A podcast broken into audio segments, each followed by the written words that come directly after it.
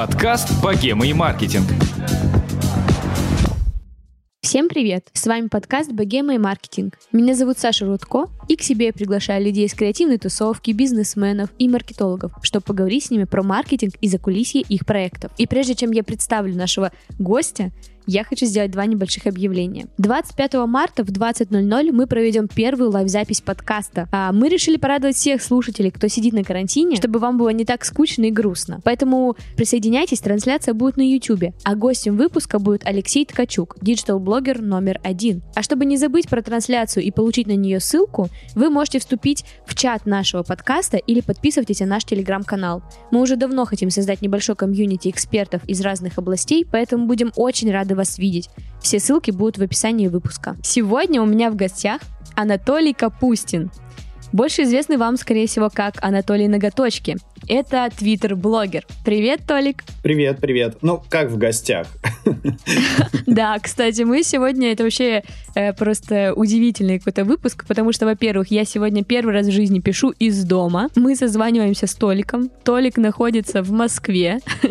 В общем, это все очень странно, необычно. Я надеюсь, что выпуск будет такой же интересный, как и сама запись. Ну что, Толик, расскажи все-таки, ты считаешь себя блогером или нет? Я, если честно, не особо понимаю, как себя идентифицировать.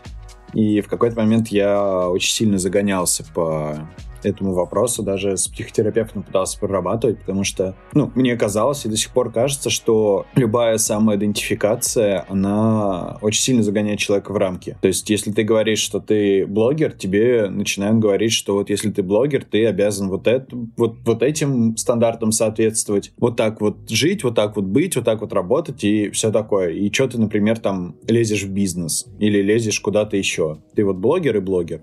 А если ты говоришь, что ты там журналист, то тебе говорят, а как ты можешь в политике принимать участие? Вот. И все вот эти вот штуки меня очень сильно раздражали. И я в какой-то момент э, нашел очень легкое, как мне кажется сейчас, решение для себя. Я просто посмотрел в какой-то момент интервью с человеком, который работал с Кани Вестом, и понял, что можно никак себя особо не идентифицировать, жить так, как тебе классно, и все. Потому что про Канье, ну, сколько людей, столько и мнений, как его можно назвать. Вот поэтому я в какой-то момент понял, что было бы классно, если бы люди сами как-то меня называли, а я, может быть, слушал бы со стороны и думал, что, о, кто-то считает, что я там блогер, кто-то считает, что я мудак.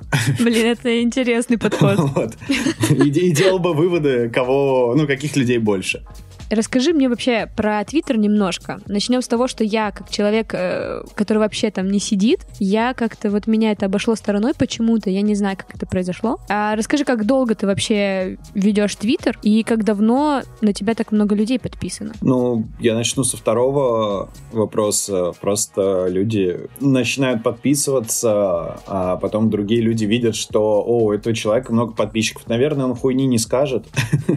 Вот, и поэтому его можно читать читать. А, и мне кажется, просто такой есть social proof, что если человек считает много подписчиков, значит, он клевый. Ну, такое с большим количеством людей работает, и это вообще очень А сколько у тебя их сейчас? Сейчас 44 тысячи. Может, будет 45 тысяч, когда мы уже выпустим это. В Твиттере как-то по-другому подписчики называются? Ну, то есть там, ну, не там знаю, читатели? Followers, потому что довольно долго Твиттер не переводили на русский язык, угу. насколько я помню. А может, я сейчас наврал, потому что, ну, всегда это аватарки были всегда юзерпиками, followers это были читатели, и как-то никого вообще это не напрягало. Вот, а веду я его с... Недавно я, относительно недавно узнал, что с 09.09.2009. Серьезно? Прям у тебя да, круглая да, дата? Да. Совершенно случайно я понял, что я завел 9 сентября 2009 года его. Вот, но я подумал, ну, ну завел и завел.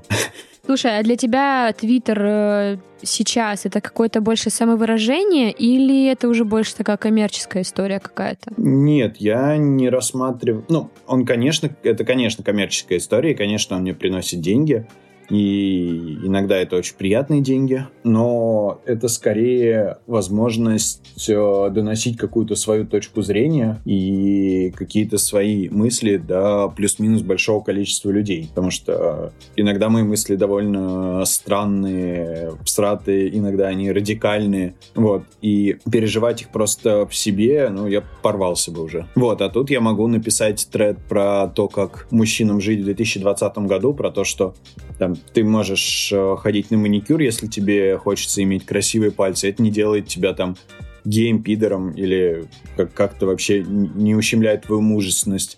Ты можешь э, красить волосы, ты можешь любить или не любить розовый цвет, ты можешь э, любить или не любить там массаж простаты, и, и то, и то это нормально. Вот, и просто исследуй себя, исследуй, что тебе нравится, и не отталкивайся от э, других людей в своей картине мира. Ну, то есть пока ты их не ущемляешь, все клево. Вот, а после того, как я написал этот тред, со мной связались из одного довольно большого российского издательства, и Возможно, к концу года мы книгу выпустим по этому треду. Давай немного поговорим про сам Твиттер. Как я уже говорила ранее, я человек, который вообще там не разбирается, поэтому а, есть ли в Твиттере разные виды блогеров? Ну, то есть э, провожу аналогию с Инстаграмом, да, где есть там типа лайфстайлеры, есть эксперты, а, там есть мамочки и так далее. А, есть ли такие всякие разные блогеры среди Твиттера? В принципе, есть, но Твиттер плюс, ну, у Твиттера огромный плюс в том, что тут тебе может прилетать в ленту, ну, то есть в Инстаграме нету репостов, нету нативных репостов, то есть можно как-то перепощивать себе чужие сторис или что-то такое. А в Твиттере тебя может начать читать крупные блогеры, а, которые просто донесут твои мысли до своей аудитории, или ты можешь начать читать каких-то маленьких людей из узких тусовочек, тебе понравится, что они пишут, и ты, опять же, до своей аудитории все это доносишь. И именно поэтому мне Твиттер нравится. То есть я чередую, так скажем, активистскую свою политику ведения Твиттера с мемной, вот, и это очень интересно получается, что, ну, вообще я в политике много чего пытаюсь сделать, пытался, вот, я работал на Навального, э, когда были Ого. выборы в мэры Москвы, Мгм. вот, я работал на Каца, потом на Максима, потом на Дмитрия Гудкова, вот, потом сделал ОМОН Бот, ну, то есть много всего, и можно было бы сказать, что я такой, типа, политический чувак. Но это, опять же, вот это вот самоидентификация, ярлыки и бла-бла-бла. Вот. А с другой стороны, я кидаю в Твиттер очень много мемов, и как бы моя жизнь — это поиск мемов и донесение их до людей, и поэтому я, например, э, начал читать даже лекции по истории теории мемов. Вот э, за февраль я прочитал их в Красноярске и в Волгограде, например. Та самая мемология. Ну да, можно так сказать. Вот, и поэтому, ну, в Твиттере нету таких, нету такого четкого разделения, и человек из одной тусовочки может быть э, вхож в большое количество других. И в этом как Мгм. раз огромный плюс. А кто же тогда популярен в Твиттере? Я так понимаю, что это в основном должны быть личности, которые умеют хорошо шутить. Или это не всегда так? Смотря что мы подразумеваем под популярностью. Ну, наверное, большое количество подписчиков, там, ретвитов и так далее. Или это независимо? Ну, это соу-соу. Ну, то есть, я вот сейчас э, как раз хотел в пример привести, почему там Твиттер мне еще нравится. Тут очень много ютуберов, которые, ну, и просто каких-нибудь там Канни Вестов с э, Трампами, которые пишут то, что они думают. И вот э, закрепленный твит у Ильдара Джарахова, например, э, который, ну, характеризует во многом Твиттер, это э, твит, в котором он написал «На самом деле я хороший человек, просто уебок немножко». Вот, ну, типа, да- довольно странная штука, э, вот, но у Ильдара 1,2 миллиона читателей. Ильдар, если ты слышишь, это респект тебе. Потому что меня он читает неожиданно. Ну, слушай, ты сейчас все равно привел пример э, человека, у которого есть э, своя аудитория и вне Твиттера, да?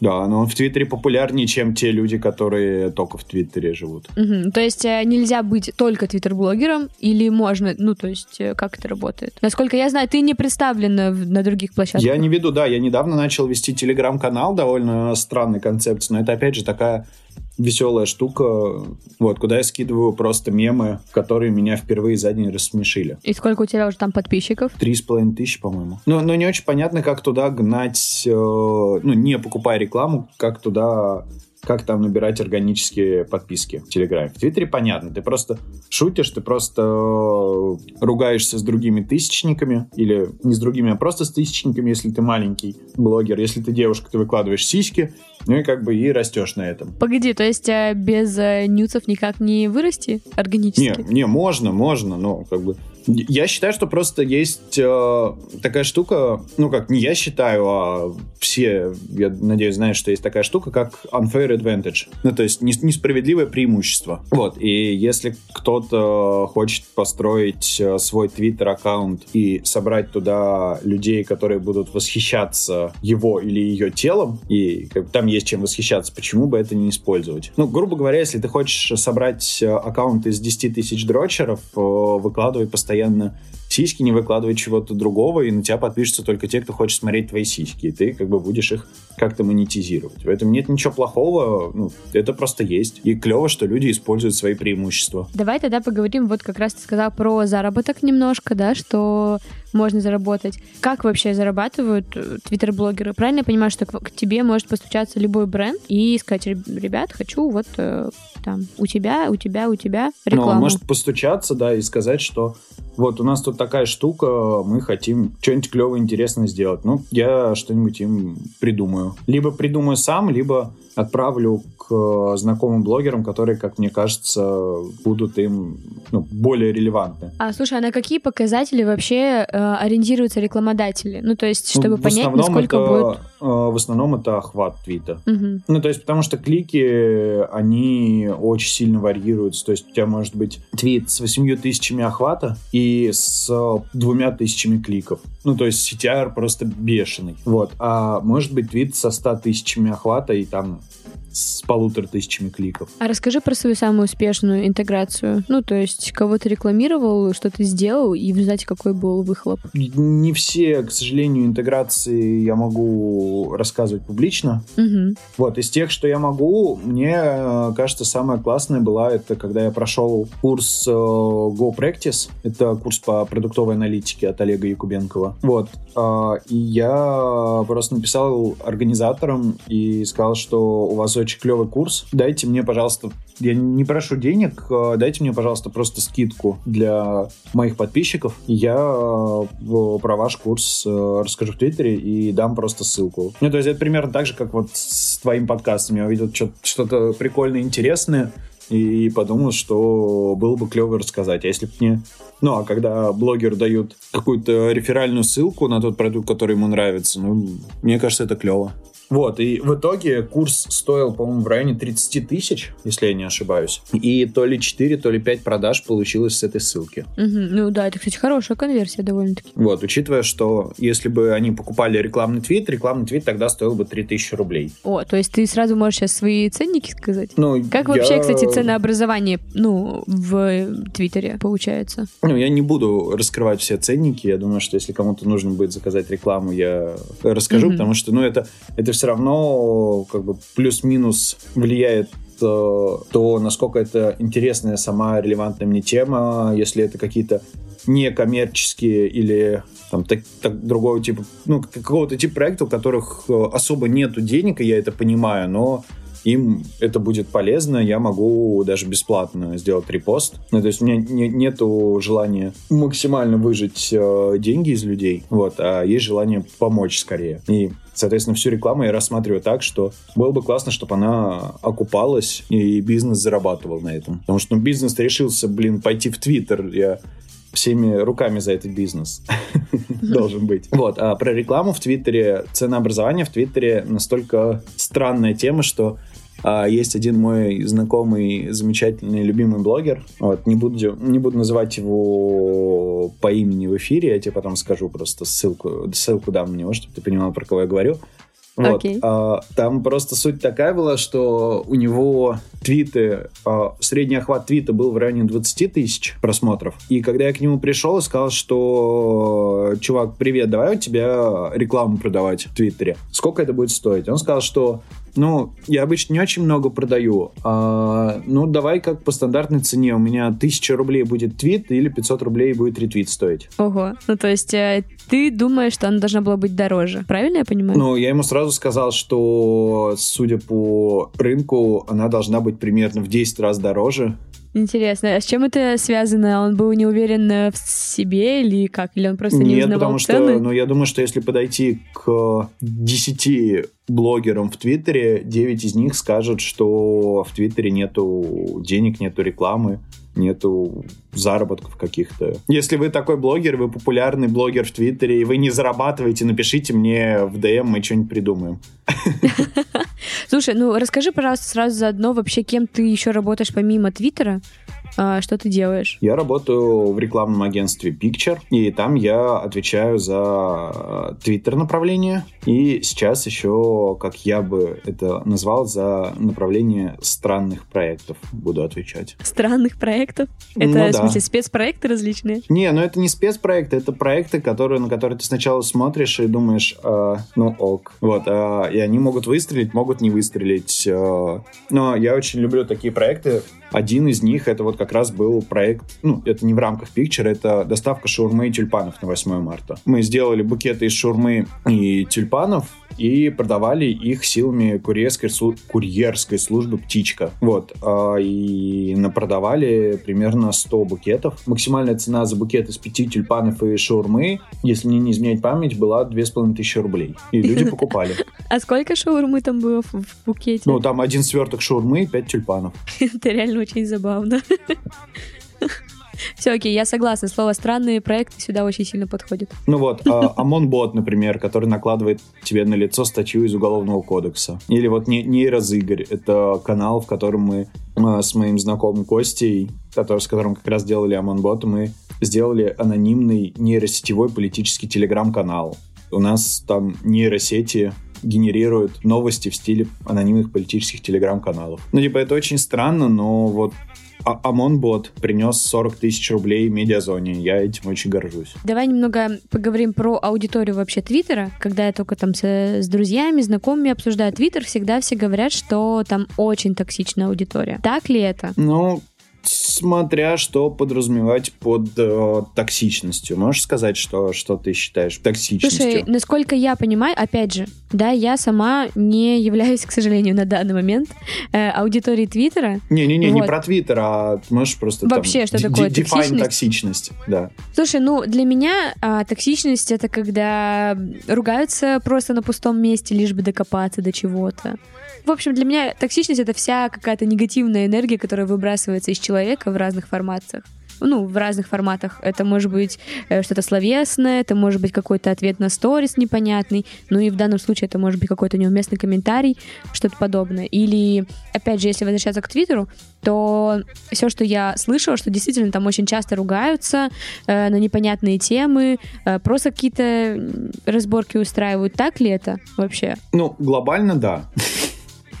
Звучит Вот, а- очень а оптимистично. чуть- ну, а, а чуть менее глобально, но тут вопрос в том, что я в самом начале говорил, что тут нужно потрудиться, чтобы создать себе информационный пузырь. Ну, то есть, если ты читаешь только маму, папу и не высказываешь свое мнение ни по какому из вопросов, да, то ты ну, не будешь заметным, и ты не наберешь какого-то количества подписчиков. То есть для того, чтобы набрать подписчиков, ты должен все время что-то резонирующее говорить. Ну, либо ну, ты, ты должен создавать контент. У кого-то контент это э, срачи, у кого-то контент это что-то что позитивное, у кого-то контент это мемы. Ну, то есть не, не- не обязательно провоцировать людей на какую-то негативную реакцию. Но я считаю, что нужно просто своим э, медийным весом распоряжаться так, чтобы тебя э, кто-то хотел послать нахуй. Потому что если тебя шлют нахуй, значит на тебя э, не плевать. Значит, ты как бы делаешь что-то, что э, так или иначе резонирует э, с мнением других людей. А считаешь ли ты себя частью токсичной аудитории? Ну, то есть, э, как часто ты можешь там вступить в какие-то баталии в комментариях? Ну, когда я вижу, что человек не прав в моей картине мира, то есть кто-то, когда пишет, что ну, женщины вообще не могут носить высокие трусы, это асексуально, и у меня на такую телку член не встанет, дословная цитата. Вот. А, ну, я могу репостнуть это с а, какой-то высмеивающей надписью, потому что мне кажется, что как бы, какие у кого трусы, это их сугубо личное дело. Вот, ну, как бы тогда можно меня назвать токсичными. Если ко мне кто-то приходит и говорит, что, ну вот, совсем недавно, да, кто-то ко мне, я, я написал что-то про коронавирус и что, судя по мат-моделям, которые я видел, э, в России занижают количество заболевших или не очень хорошо их диагностируют или что-то такое, и э, мне кто-то пришел э, в комменты и сказал, мам, кто ее ебал. Вот, я понял, что, э, видимо, культурной дискуссии не, не получится, сказал, он пошел нахуй и забанил. Ну, является ли это токсичностью? Ну, возможно, да. Ну, то есть, потому что я сказал что-то неприятное. Но я, я не вижу в этом ничего плохого. А ты как реагируешь обычно на такие твиты? Ну, то есть, э, тебя это задевает, тебя это, наоборот, э, э, как-то, не знаю, возбуждает, и ты такой, так, срочно нужно еще что-то ему там ответить такое хитроумное, такое крутое?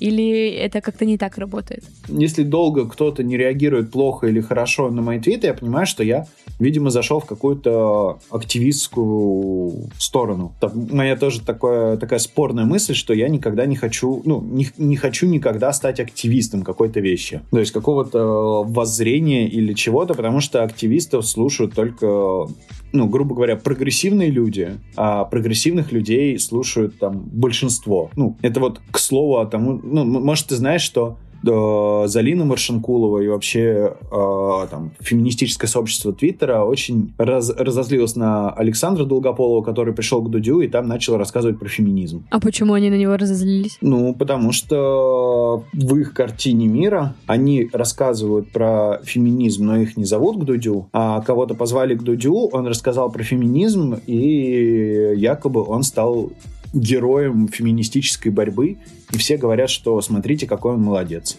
Погоди, так они просто позавидовали или что? Ну, я, я не хочу ничего плохого про них говорить, просто активизм работает так, что активисты вдохновляют, грубо говоря, прогрессивное большинство, прогрессивное большинство вдохновляет регрессивное меньшинство, ну, регрессивное большинство. Ну, не, не регрессивное, а просто такое э, болтающееся большинство, которое вроде как и готово что-то сделать, а вроде как и не особо хочет слушать э, активистов. Вот. И вот это вот прогрессивное большинство как раз набирает большое количество подписчиков, а активисты не набирают. Потому что активисты часто делают радикальные вещи. Это не значит, что активисты не нужны, но как бы, по моему опыту все активисты в какой-то момент э, ударяются стеклянный потолок своего активизма и не особо растут. Ну, по аудиториям. А как тогда быть? Ну, то есть ты такой там придерживаешься какой-то мысли, идеи, и ты хочешь, да, ее продвигать там э, и доносить в мысли. Э, то есть ты должен стать менее радикальным? Нет, просто нужно объединять вокруг себя аудиторию, которая не только будет с тобой соглашаться. Угу. Я, я не буду говорить никому, что там условные феминистки что-то должны сделать. Нет, как бы у каждого своя борьба. Вот, но я скорее про то, ну, про, про свою историю могу сказать, что я, как кто-то верно заметил, что я набираю людей э, на том, что я пощу мемы, а потом этим людям продаю прогрессивные взгляды и политику либеральную. То есть на меня как большое количество людей подписалось после того, как я медведя продал, говорящего за 40 тысяч рублей. Что еще раз за медведь? Не очень поняла. Ну, я, я купил э, на Алиэкспрессе голосовой модуль для плюшевого медведя. Угу. Потом я сходил в детский мир в Москве, купил э, в Хемлис такого мишку, как из детства, он очень такой милый замечательно, на нем футболка I Love Moscow. Вот, распорол ему спину, э, вставил туда голосовой модуль в этого медведя, а на голосовой модуль э, записал аудиофайл, вот этот вот ублюдок, мать твою, говно собачье, здорово решил ко мне лезть, э, сделал аукцион в Твиттере и продал этого медведя в Германию за 40 тысяч рублей. Блин, это, слушай, это опять подход под твой термин «странные проекты». Да, да, да. Слушай, ну если вот, да, все вот это вот учитывать, такой вот, даже сейчас у меня до сих пор в голове какая-то очень а, эфемерная, немного даже странная картинка Твиттера. И мне кажется, что, ну да, как ты сказал только что, что ты очень рад, что бизнес туда все-таки идет. И для бизнеса это, видимо, точно так же все довольно эфемерно выглядит. Но при этом я знаю, что существуют бренды, которые целенаправленно создают свои аккаунты в Твиттере, они нанимают э, тех же самых твиттер-блогеров, чтобы они вели им аккаунты весело, задорно и хорошо отвечали угу. там на различные выпады. Э, можешь ли рассказать про хорошие примеры и, возможно, не очень удачные примеры э, брендов, которые пришли в Твиттер, хотели хайпануть, но в результате у них этого не вышло? Если я начну приводить неудачные примеры, то ну, никто, скорее всего, скажет, а что это такое, потому что ну, неудачные примеры ни у кого на слуху точно не будут. Но есть, например, э, визит, который и в Твиттере, и в ВК делают довольно спорные креативы, но эти креативы идеально бьют в их целевую аудиторию. А давай тогда поговорим про успешные. Какие там тебе нравятся? Насколько я знаю, там красные и белые очень хорошо ведут свой твиттер. Или я путаю? Ну, красные и белые вели свой твиттер хорошо, а потом Саша Куколев, который вел его, он перешел работать в Mail.ru. Переехал mm-hmm. из Челябинска, с чем я его и поздравляю, наконец-то. Ура! Твиттер открывает дороги. Да, да, да. Aviasales вели классно свой твиттер э, в какой-то момент. А в компаниях обычно всегда какой-то один человек СММщик. Ну, я даже не знаю, как, как правильно назвать человека, который ведет твиттер со стороны бренда. СММщик? Ну, скорее, скорее всего, СММщик, э, но мне, например, э, меня ну, стабильно раз в месяц зовут куда-то работать СММщиком Твиттера. И ты соглашаешься или нет? Нет, я говорю, ну мне это не интересно, мне кажется, это ужасно скучная работа быть а СММщиком Твиттера. Ну, потому что тебе, ну, представь, что ты, что тебе говорят, ты должна написать, не знаю, 40 шуток э, за месяц от лица нашего бренда.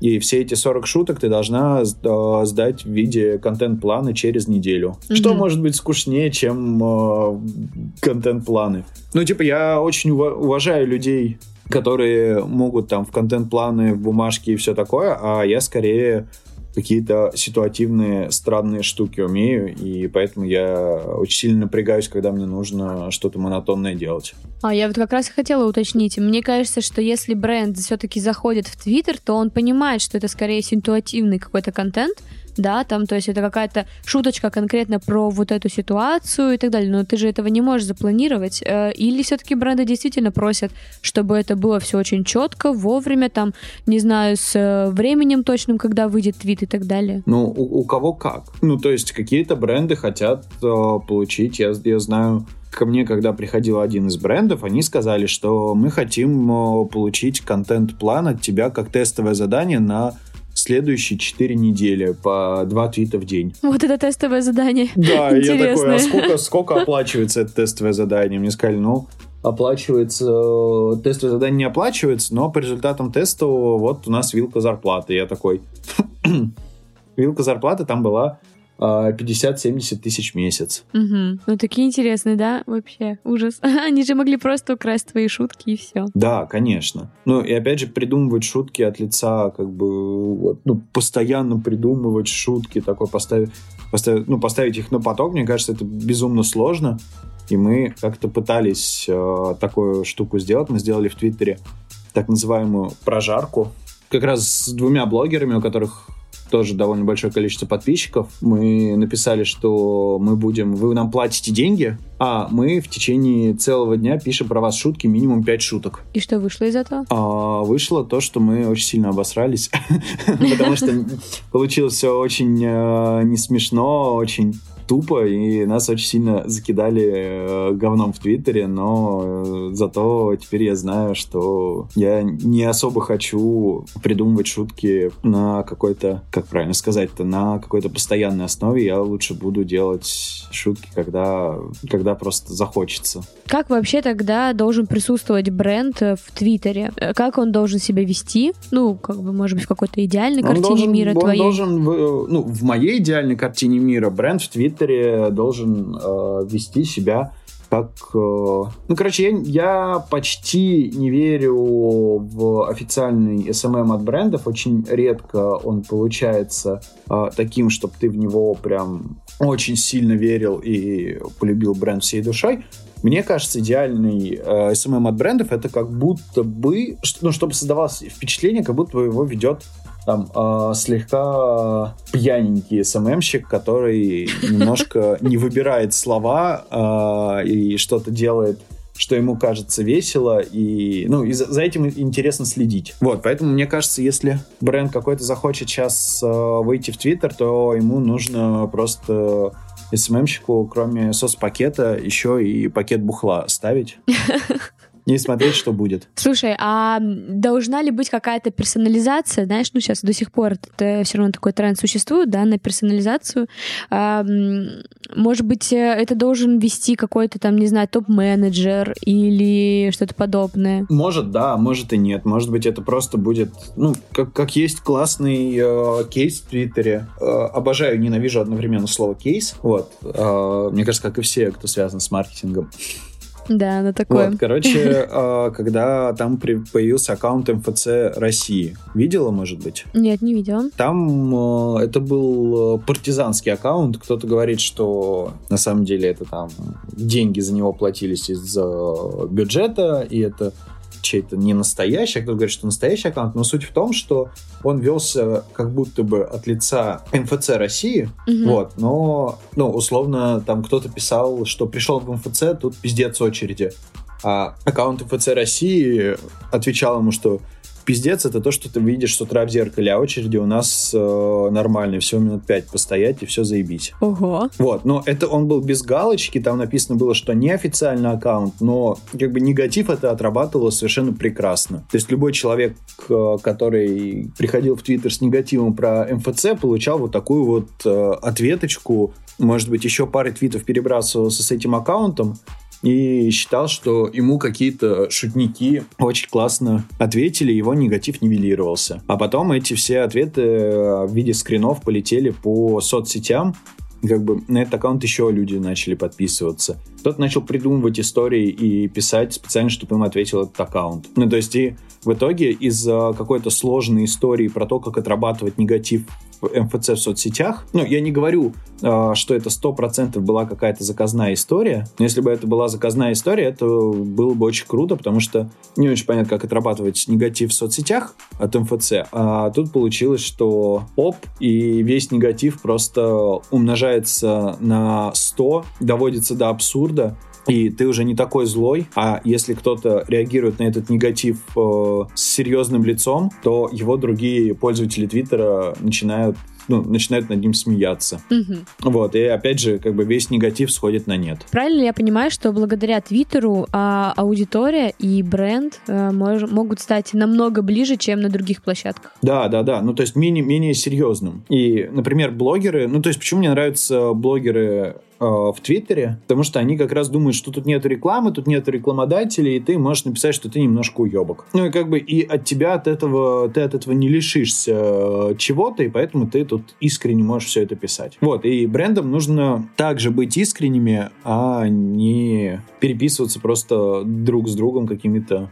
сообщениями. То есть первые там 150 раз это было прикольно, а потом кажется, что всем немножко надоело. А, слушай, ты вот чуть ранее сказал, что да, делаются скриншоты, отправляются там в различные другие социальные сети. И, в принципе, мы с тобой как-то лично обсуждали, да, что довольно часто воруют контент, да, там паблики те же самые ВКонтакте.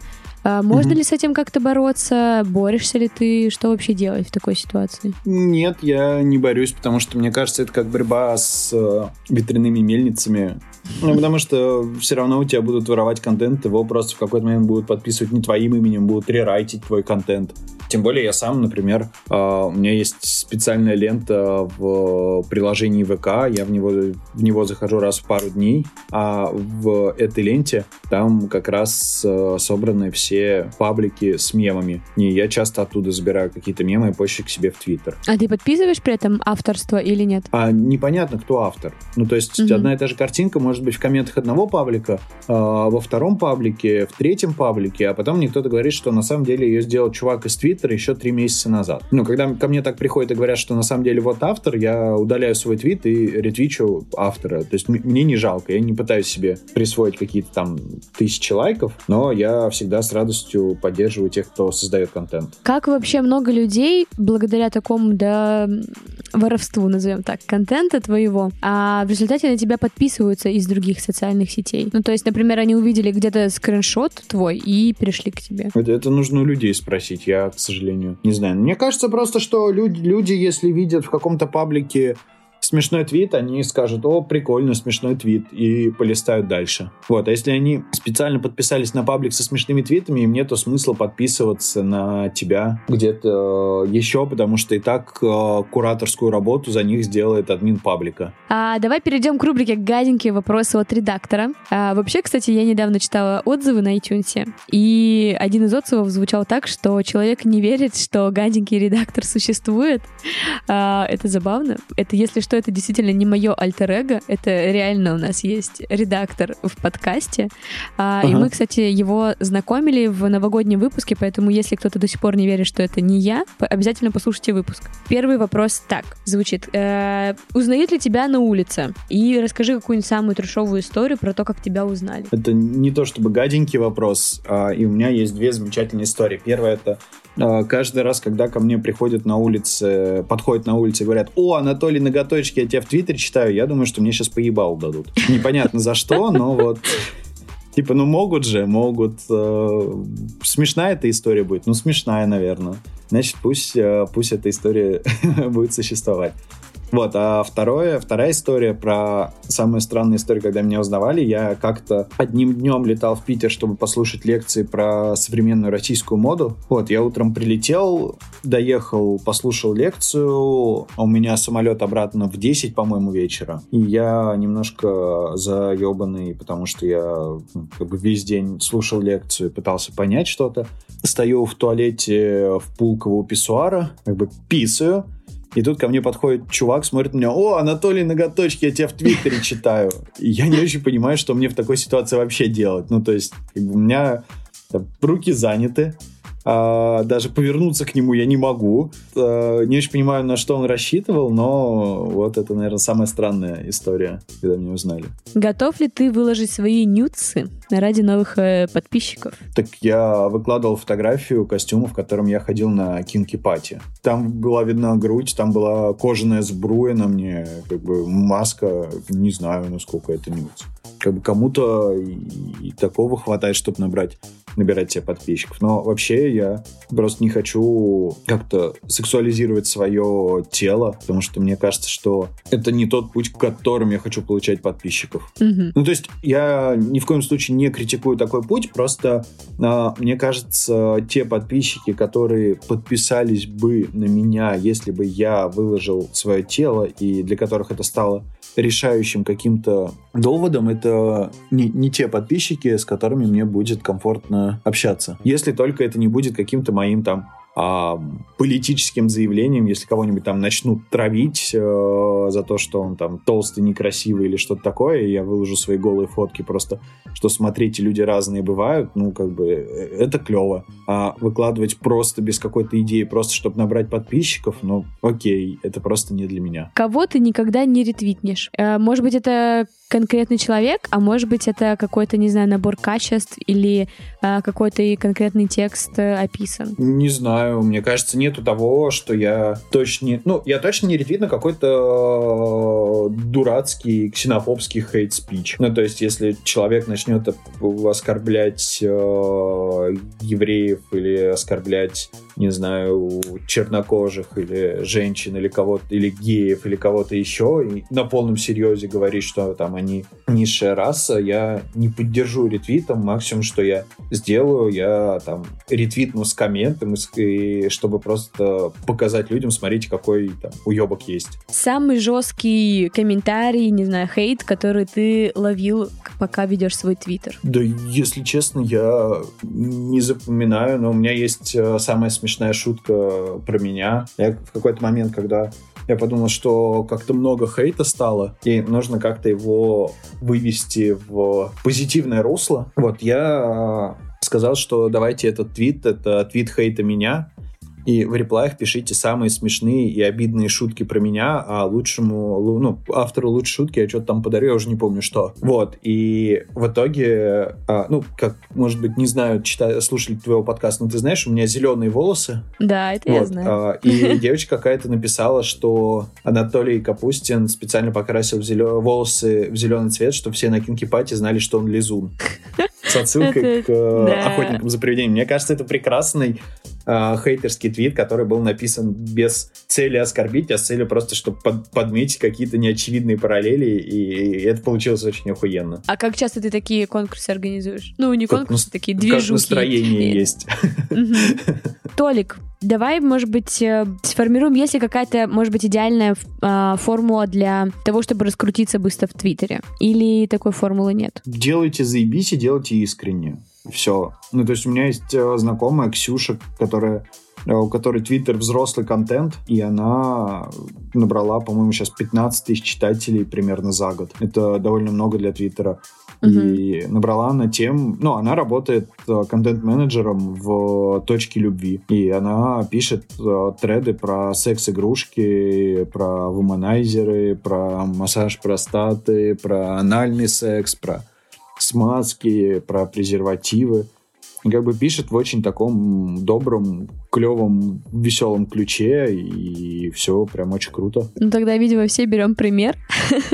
Ну, то есть, ну, бездумно копировать нету смысла. То есть, если ну, вы будете конечно, делать да. то, же, то же самое, то это будет э, хуево. А если вы просто найдете какую-то тему, про которую вам самим интересно писать, ну просто чтобы стать каким-то клевым популярным блогером, э, мне кажется, не нужно хотеть стать клевым популярным блогером. Это, мне, кажется, ну, мне кажется, это очень большая ошибка. Нужно просто делать что-то клевое и думать, как вы можете рассказать о том, что вы делаете за пределами своих читателей. Ну, то есть написать, например, мне в Твиттер, сказать, что, Толь, я вот тут делаю Твиттер вот про это, у меня тут вышел интересный тред, помоги ретвитом. Ну, я часто помогаю таким людям ретвитом, потому что, ну, почему бы и нет? С меня э, ничего не требуется, кроме как нажать одну кнопку, а если я вижу, что моим читателям это будет интересно, то мы все будем в выигрыше. Спасибо тебе большое, что мы с тобой созвонились, записали этот выпуск. Я тебе очень благодарна и безумно рада с тобой и познакомиться, и пообщаться. Да, и тебе спасибо, что позвала. И в конце хочу как раз э, закруглить э, свою историю, то, что я говорил в самом начале про Канни Уэста, как uh-huh. раз про самоопределение, я в какой-то момент э, понял, что мне бы хотелось, э, как э, Канье, сделать карьеру в чем-то, как он, например, в музыке, и чтобы после этого я мог делать э, какие-то разные совершенно проекты, будь то как у Кани обувь, одежда, морнинг-шоу, ой, не морнинг, а сандей-шоу его,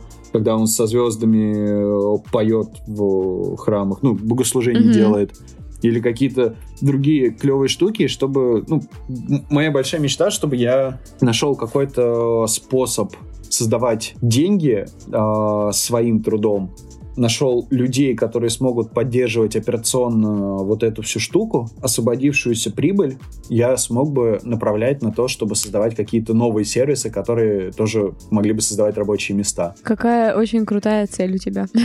Очень добрая, очень светлая. Это не такая, это не то, чтобы прям я хочу очень а, создавать рабочие места, а, просто мне кажется, что у меня получается что-то создавать, а есть люди, которые э, офигенно просто, и я им очень завидую иногда, могут поддерживать что-то и улучшать там на десятые доли процента.